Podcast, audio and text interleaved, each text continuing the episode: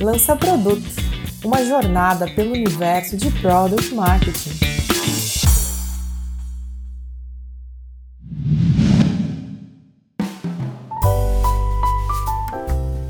Oi, ouvinte! Aqui é a Aline Vasselay, uma das fundadoras do Lança Produto e agora líder de Product Marketing na Bird, uma startup americana de inteligência artificial fundada por brasileiros no Vale do Silício.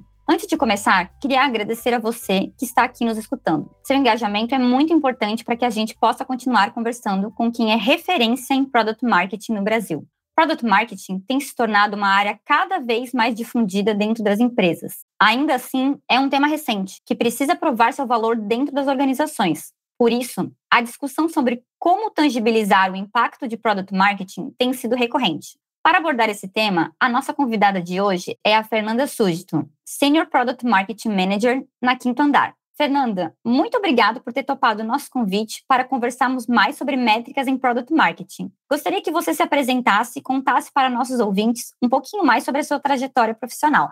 Oi, Aline. Oi, ouvintes. Tudo bem com vocês? Primeiro, eu que agradeço pelo convite. É uma honra estar aqui com vocês podcast super relevante, super interessante sobre product marketing. Eu vou contar então um pouco da minha trajetória. Hoje eu sou gerente sênior de product marketing no Quinto Andar, né, nossa plataforma de moradia aí, líder na América Latina. E antes de ter trabalhado no Quinto Andar, eu já trabalhei em outras startups também, fazendo funções diversas, então muito ligadas aí a produto, marketing, estratégia, operações. E antes disso ainda, eu trabalhei em várias empresas tradicionais, né? Então trabalhei em indústrias, em empresas brasileiras, gringas, enfim, de todos os tipos. Mas a minha trajetória aí nas startups, ela é um pouco, passa aí dos quatro anos, quatro anos e pouquinho, e é nesse mundo que eu quero ficar. Então, eu estou então, no quinto andar hoje, né, nessa posição de gerente de Product Marketing, mas eu descobri que eu faço coisas dentro do core de Product Marketing há muito tempo, que basicamente é transformar o que a empresa faz no que importa para o cliente, uma coisa de basicamente que os profissionais de marketing têm na sua essência. E eu sempre tive um pezinho ali em negócios, em, em realmente resultados, né? Entender quais são os impactos de tudo que se faz.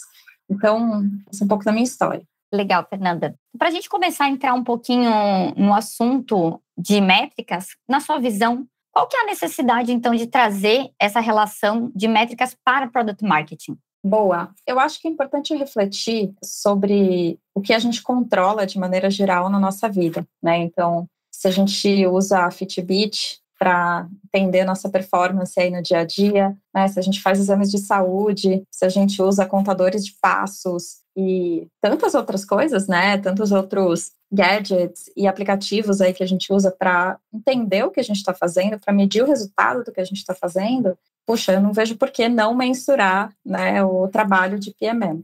Então, sem dúvida, assim, tem um grande valor mensurar qualquer tipo de atividade que você faz na empresa. E quando a gente fala especialmente de PMM, Aline, na sua introdução, acho que você falou muito bem, nós somos de uma área muito nova. E áreas que são novas, geralmente elas têm essa dificuldade, né, de, de medir, de ter uma entrega de valor muito clara. E quem não tem uma entrega de valor muito claro, geralmente são as áreas que são questionadas e que são apontadas do tipo, poxa, será que realmente precisa desse time? Ou porque, o que, que esse time de fato faz? Pelo que, que esse time é de fato responsável? Qual que é o impacto que esse time gera? Né? E aí, falando ainda no cenário crítico de, enfim, deixar de existir ou de áreas que são repriorizadas, são as áreas que não têm uma entrega de valor muito clara, que geralmente são as primeiras que deixam de existir. Então, a gente está falando de construir uma força para a área de product marketing, e para isso é fundamental a gente conseguir mensurar o que a gente faz.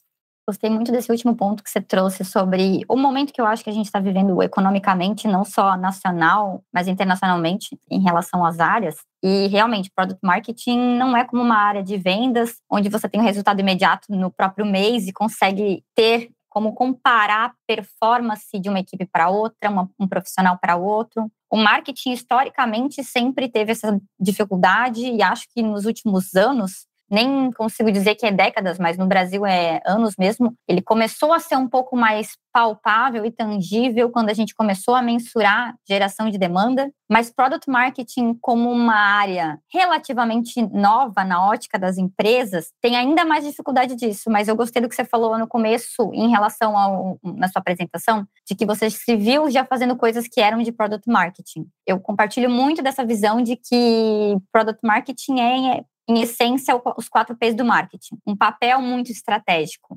Mas estratégia é algo difícil das pessoas entenderem o impacto que aquilo traz. Então, queria entender, na tua perspectiva, quais são as principais métricas que Product Marketing pode estar acompanhando para provar o valor do trabalho? Perfeito, isso mesmo, Aline. Acho que sem dúvida é um desafio e sem dúvida as áreas de marketing cada vez mais estão se tornando orientadas a resultados, especialmente a área de branding é uma área que surpreendentemente vem conseguindo entregar muita métrica, né? Então existem hoje muitos possíveis indicadores de equity, de reconhecimento de marca. Não necessariamente eles são mensuráveis a curto prazo, mas precisam sim de um pouco mais de tempo para você validar em pesquisa e tudo mais mas sem dúvida é uma tendência, né, para todas as áreas do marketing e PMM não é diferente. Falando então das principais métricas de PMM, existe um universo, tá? Mas na minha cabeça, assim, eu dividi em quatro grandes blocos ou fases do trabalho do PMM. Vou só dar um pequeno passo atrás, que é falando sobre o nosso core, né? O que a gente faz. Então, eu diria que num primeiro momento, nós somos muito orientados, a gente é, dedica bastante tempo à construção de posicionamento de produto, dentro ali da etapa de concepção, de fato, do que é aquela solução. Então, a gente participa de tudo isso e envelopa o que o produto oferece, né, a proposta de valor. A gente envelopa isso em um posicionamento e também cria toda a parte de mensagens para a gente comunicar aquilo. Depois a gente tem a etapa de lançamento, né, o famoso go-to-market, que também aqui tem um universo de coisas para a gente mensurar. E por fim, a gente fala de sustentação aí do ciclo de vida do cliente, que também tem outro universo de coisas para mensurar. E aí, Pensando então em métricas, sem dúvida a primeira parte ela é muito mais desafiadora, porque você está falando de criar um posicionamento. Como que você mede de fato se o seu posicionamento, quanto bom ele é? Então é um pouco difícil você tangibilizar isso, mas com essas dicas aqui que eu vou dar na sequência, eu acho que você vai ter bons indícios de que o seu posicionamento é forte ou fraco, ou tem ou não oportunidade de melhorar. Então, falando agora respondendo essa pergunta, entrando de fato nas métricas de PME, eu diria que a gente consegue começar a medir a partir do go-to-market, né? Então, eu vou falar sempre qual é o bloco e qual que é a métrica que eu mais recomendo, tá? Mas existem muitas outras, mas simplesmente para não ficar profundo demais, eu diria que, falando então do go-to-market, que é o momento de lançamento de um produto ou de uma feature, eu acho que o melhor indicador aqui é o Chanelis, que é um índice para você medir o product market fit, ou seja, quanto que aquela solução de fato ela é importante, ela é vital para aquele grupo de usuários, para o seu cliente. Como você mede isso? Então, isso é uma pesquisa que foi criada por esse estudioso empreendedor chamado Sean Ellis, que ele diz o seguinte: pegue um grupo de clientes, faça uma pesquisa em que você pergunta se o meu produto deixasse de existir hoje, como você se sentiria? Né? E você vai dar três respostas. A primeira é muito desapontado, um pouco desapontado ou não ligaria. Se mais de 40% das respostas for a opção A, né, ou seja, muito desapontado, isso indica que você tem grandes chances de ter product market fit. E isso também é reflexo de um bom posicionamento, tá? Então, essa seria a minha recomendação. E essa pesquisa você deve repetir aí de tempos em tempos, pelo menos uma vez a cada seis meses, ou trimestre, se for o caso, tá? Ou então, sempre que acontecer algum lançamento ou alguma coisa importante no seu produto, você vai acompanhar o comportamento da paixão do seu usuário pelo seu produto. Um segundo grupo de indicadores que eu acho super importante dentro de PMM é o do empoderamento de vendas, que ele também é um forte indicador de um bom posicionamento. Então, lembrando, a gente faz o nosso trabalho de posicionamento, a gente cria toda a parte de mensagens, a gente cria a parte de argumentos de vendas, e uma das coisas core do trabalho de PMM é garantir que o time de vendas está empoderado a falar sobre o produto, com as mensagens ideais, o pitch correto e tudo mais. E aí, a minha métrica é, favorita aqui em relação a esse bloco é medir a confiança do time de vendas a partir do treinamento e dos materiais que você fornece para empoderá-los. Então, você pode fazer treinamentos recorrentes aí periódicos e no final de cada um você manda uma pesquisa também para esse grupo de pessoas treinadas, perguntando quanto você se sente confiante em falar sobre o produto após esse treinamento. E claro, você também vai olhar para os indicadores de negócio, se eles conseguiram vender mais ou não a partir do treinamento que você deu. Você também pode fazer um AB, é dividir em grupos de executivos que você vai dar o treinamento de um tipo, outro tipo, você mede também e avalia no fim das contas qual que é a percepção geral sobre esse valor que você está ou não entregando. Em terceiro lugar, a gente tem a parte de geração de leads, que sem dúvida a PMM também acaba tendo bastante accountability aqui. E eu acho que um possível indicador é a parte de tráfego orgânico, né? Então, naturalmente, se o seu produto tem product market fit, se você está falando com o público certo, com as mensagens corretas, você tende a ter um aumento aí do tráfego orgânico. E é claro, também tráfego orgânico está muito ligado à recomendação e experiência, né? Então, acho que é importante dizer que é muito difícil afirmar um indicador pelo qual o PMM é responsável sozinho, tá? Então, é uma área cross-funcional, por isso divide com muita gente. Mas, sem dúvida, avaliar o tráfego orgânico é super importante, também é um grande indicador de um posicionamento forte, ou também testes AB de assets, né? Ou seja, de peças de comunicação com diferentes argumentos de vendas. Com isso também você vai conseguir saber qual é o mais forte, qual converte mais, e claramente você também vai conseguir medir o resultado do trabalho de posicionamento. E sem dúvida você também pode falar de adoção de produtos, que é comportamento dos usuários, né, usando o seu produto. Então, quantas pessoas usam todas as semanas, ou todos os dias, ou todos os meses, o seu produto? Então, se você tiver um aumento disso, isso pode ser um indicador super positivo também de aderência do seu produto com aquele grupo de pessoas. E sem dúvida, para finalizar, você pode ter um projeto como uma métrica, tá? Se você não souber exatamente como medir alguma coisa, tem coisas que você gostaria muito de medir, mas não sabe direito como fazer, ou você vai precisar de um tempo para descobrir como medir aquela coisa que você está tentando medir. Você pode se dedicar durante um, um trimestre ou alguns meses para aprender a medir aquilo, para daí então você passar a medir. Você pode, enfim, acho que tem muitos exemplos aqui dentro, mas você pode se dedicar, então, por um tempo a uma tarefa específica que vai também ter um indicador de sucesso no final, que seja aprender como medir aquela coisa. Faz sentido? Muito. Você deu uma super aula de métricas de Product Marketing aqui em questão de minutos. E vou pegar o gancho nesse último ponto que você trouxe de criar um projeto para definir um indicador, ou você tem um indicador que parece às vezes dúbio, mas leva tempo para você medir o impacto. Eu já me vi nessa situação de reposicionar um produto estabelecido no mercado e fazer um posicionamento do zero já é algo que leva tempo para você mensurar o resultado daquilo. Reposicionar um produto consolidado e mexer não só no messaging daquilo, mas na forma como o mercado vê, como a equipe de vendas vende, é realmente algo que demanda tempo. E aí, na minha situação, eu tinha claramente qual era o key result que eu queria atingir, qual era o meu indicador, que era a taxa de win rate, quanto que eu estava melhorando nas vendas do produto com base na mudança de posicionamento. Mas o projeto em si já foi longo, mexer no win rate também é algo lagging, leva um tempo aí. Então, o meu desafio foi encontrar métricas intermediárias no meio disso,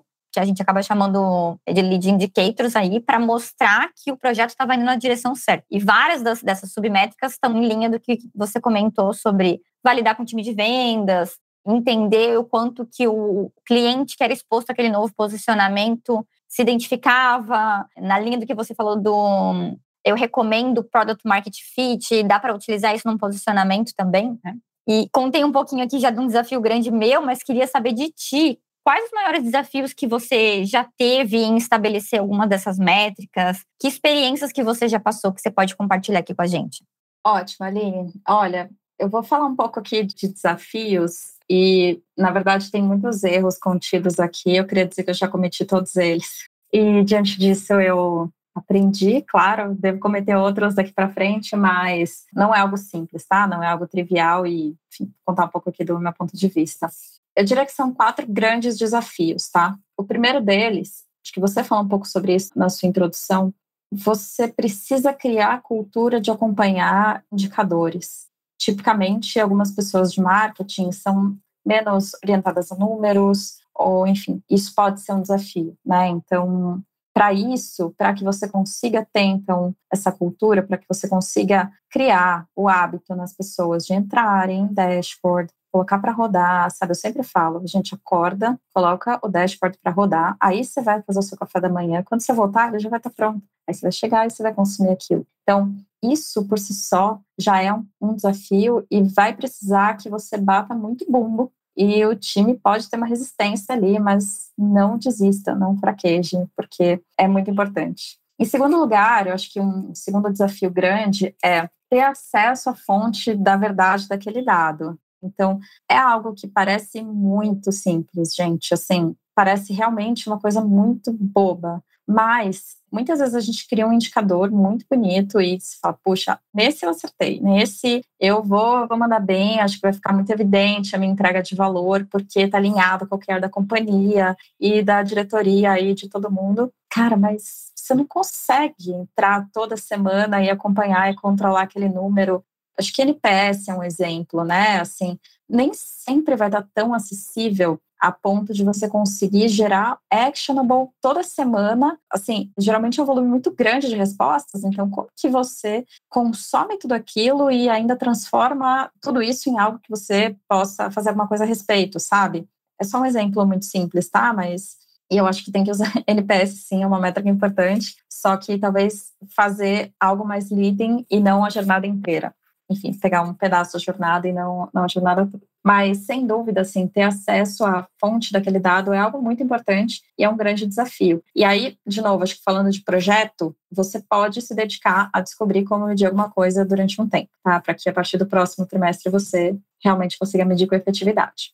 Terceiro desafio, fazer com que as atividades do seu time, então do time aí de PMM, estejam realmente ligadas ao que é esperado do time. Enfim, pelo que o time vai ser medido. Então, imagina que, sei lá, no começo do quarto você colocou três OKRs aí, que é o número mágico, né? então, três indicadores aí principais para você acompanhar, só que, na verdade, o time gasta metade do tempo fazendo outras coisas que não são ligadas a esse indicador. Então, puxa, é muito complicado, assim, é muito ruim quando o time faz muitas outras atividades que exigem diferentes níveis de esforço e que geram baixo impacto, porque na verdade, se elas gerassem um grande impacto, elas estariam entre as métricas principais e as pessoas não vão ser medidas por aquilo. Então, acho que esse é um grande desafio, e para isso, acho que sempre vale você se perguntar, né? Quando cair uma atividade no seu colo, quando surgir uma demanda, pense, reflita e pergunte: por que, que eu estou fazendo isso? Como que isso vai ser relevante? Como que eu vou saber se isso teve sucesso?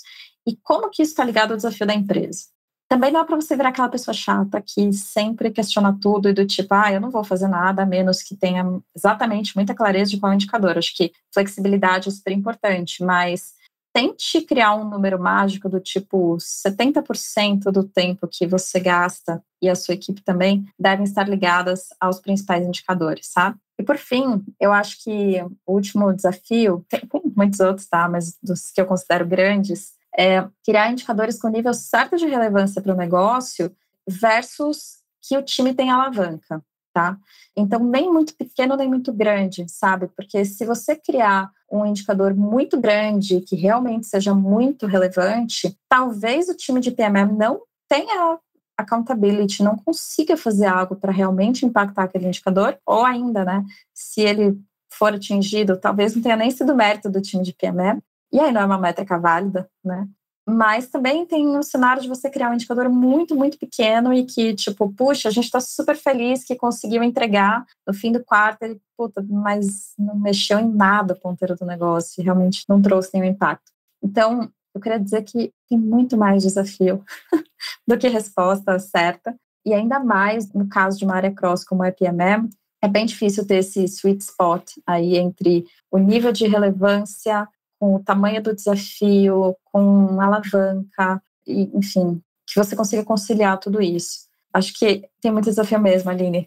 Fernanda, me identifiquei com todos esses desafios que você falou lá no começo, erros, né? Mas eu acho que são momentos que muitas vezes não dependem só da gente enquanto indivíduo, pessoa profissional, mas no momento da empresa também. E fazendo um gancho com o que você falou lá no começo sobre as principais métricas, todas elas também têm muita interdependência com outras áreas Quando a gente fala de adoção de produto, a gente precisa da colaboração do time de produto. E aí você falou sobre a questão de não ter acesso ao dado verdadeiro, não ter acesso ao dado no momento que você gostaria ou com a frequência que gostaria. Vários exemplos que você deu de métricas ali, de geração de demanda, de, de branding, de awareness, tem uma dependência total com outras áreas. Então, queria entender, na tua opinião, como que acontece essa construção dessas métricas partindo dessa premissa de que existe sim uma colaboração entre diferentes áreas?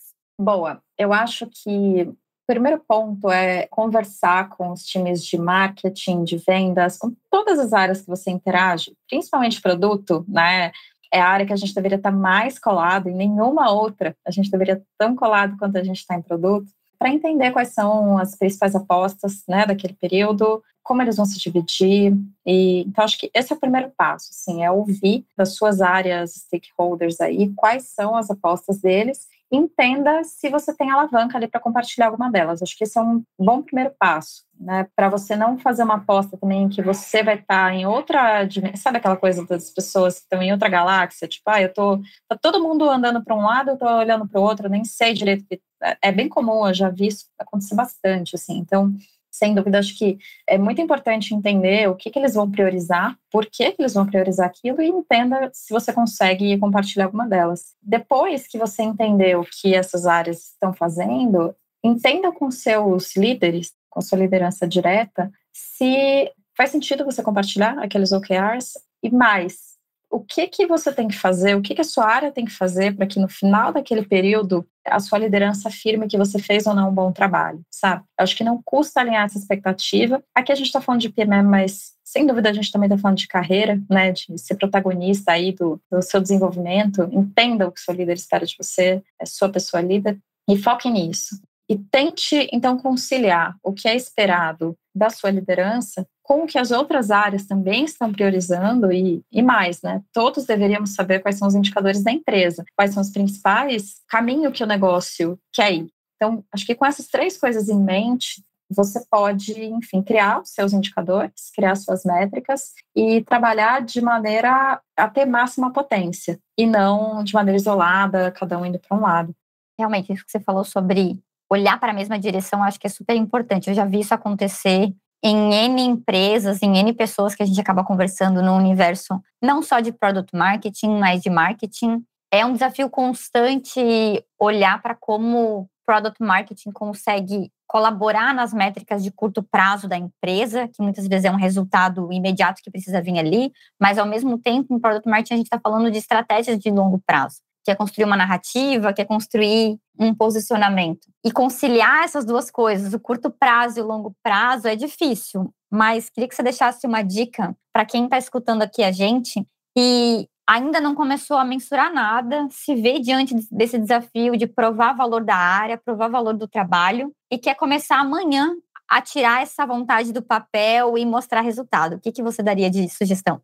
Primeiro, se você que está escutando esse podcast está nessa situação, eu quero te dar os parabéns por acreditar que é importante e por saber que, poxa, se você mensurar o seu trabalho, realmente isso vai ser muito importante, não só para você, para sua carreira, mas para a empresa.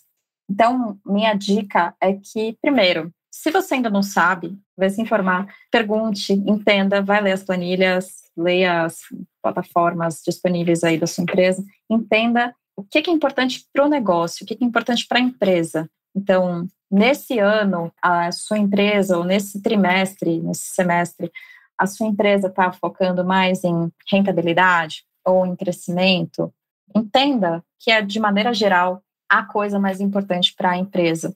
Depois que você entender isso, vá fazendo um exercício de cascatear de modo que isso chegue de alguma forma perto de você. Então, vai descendo isso. Então, se o grande foco da empresa é em satisfação do cliente, muitas empresas estão nesse momento, vá descendo até que isso se reflita em algo que PMM tem accountability, né? Quando você chegar bem perto disso, faça uma proposta de um OKR ou de um KPI, tá? Entenda o que é melhor para esse momento. Se você também não sabe a diferença, não tem problema. Tem muitos artigos muito bons no Medium que você pode, ou em outras plataformas diversas, você pode entender as diferenças. Então, entenda o que se aplica melhor ao seu momento, ao seu contexto e crie uma proposta.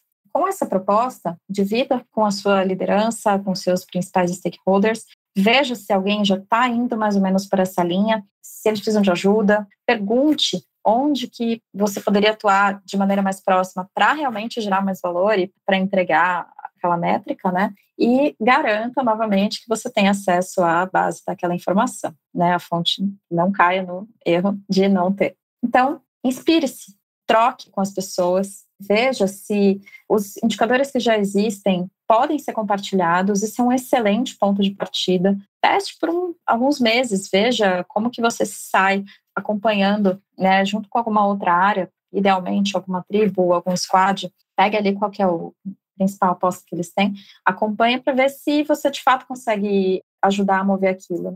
E a partir daí você vai fazendo esse exercício de criar os seus próprios indicadores, quando isso for ficando mais claro para você. Não tenha medo de errar, tem grandes chances de no começo você criar uma métrica que não vai mover o ponteiro, ou que você não vai saber direito como medir, ou que o foco vai mudar, vai ter outra prioridade que vai surgir, tá tudo bem. Mas o que é importante é que você não se esqueça que a principal coisa é criar essa cultura de mensuração. E com o tempo você vai acertar, tenha confiança e vai dar certo. Eu adorei a forma como você trouxe essa visão de olhar para a empresa e olhar para como a pessoa pode contribuir ou aquele time pode contribuir. Acho que não é só de produto marketing, na minha visão é quase que um comportamento humano. A gente geralmente se associa nas coisas que nos parecem mais fáceis e mais simples. E aí é muito comum ver pessoas priorizando iniciativas que elas acham mais legais ou que na ótica delas parecem ter um maior potencial, porque elas têm mais afinidade com aquilo, mas que não está de fato contribuindo para um objetivo maior da empresa naquele momento. E o naquele momento também tem grande valia.